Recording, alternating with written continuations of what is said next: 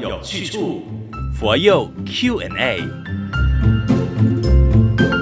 你好，我是李强，现场我们有智炫法师，大家吉祥。哎，说到莲花呢，我其实喜欢莲花那种出淤泥而不染的样子。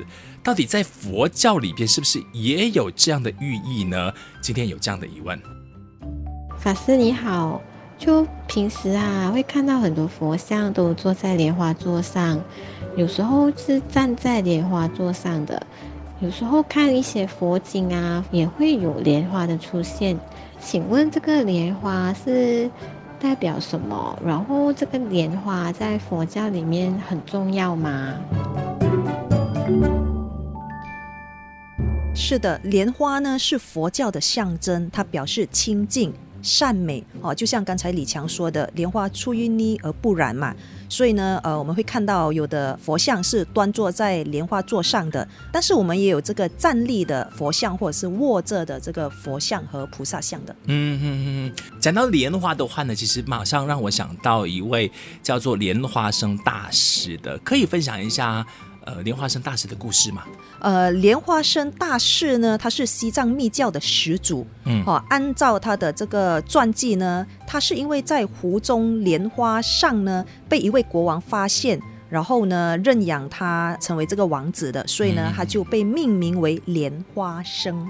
为什么说念诵这个莲花生大士的心咒是特别功力很神奇、不可思议的？嗯，其实佛教修行的法门很多，哦，念佛持咒都是。我觉得念这个莲花生大士心咒，或者是其他的咒语呀、佛号，其实都一样的。嗯，只要我们一心不乱呢，都会有功德和感应的。哦，莲花生大师他在呃伏藏皈依当中呢，就是他隐居的时候也念过一部叫做《金刚萨埵百字明咒》。听说这部咒哈、哦，它是消业之王，是最有效的后悔药。嗯，在藏传佛教呢，《金刚萨埵百字咒》是消除业障、真实成就的忏悔法门。嗯，那在汉传佛教，其实我们也有《地藏经》。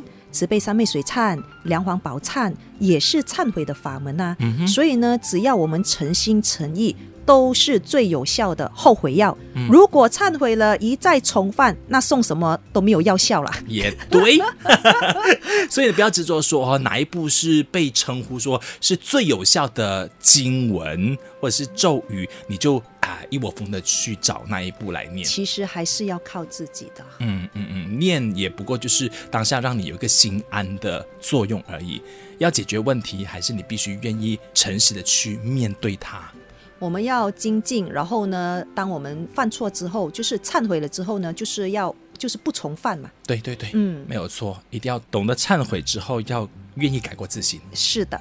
任何你想要问的佛教相关的问题，就可以在这个收听平台底下链接点进去匿名发问。当然，你也可以追踪马来西亚佛光山 FB 还是 IG 找 FGS underscore my，呃，就 inbox 我也可以。道理要清楚，学佛有去处，记得打开小铃铛哦，时刻就可以追踪到我们最新 update 到这个网站上面的内容了。今天再次感谢智炫法师的分享，谢谢李强，下一集再见，下集见。道理要清楚，学佛有去处。佛佑 Q&A。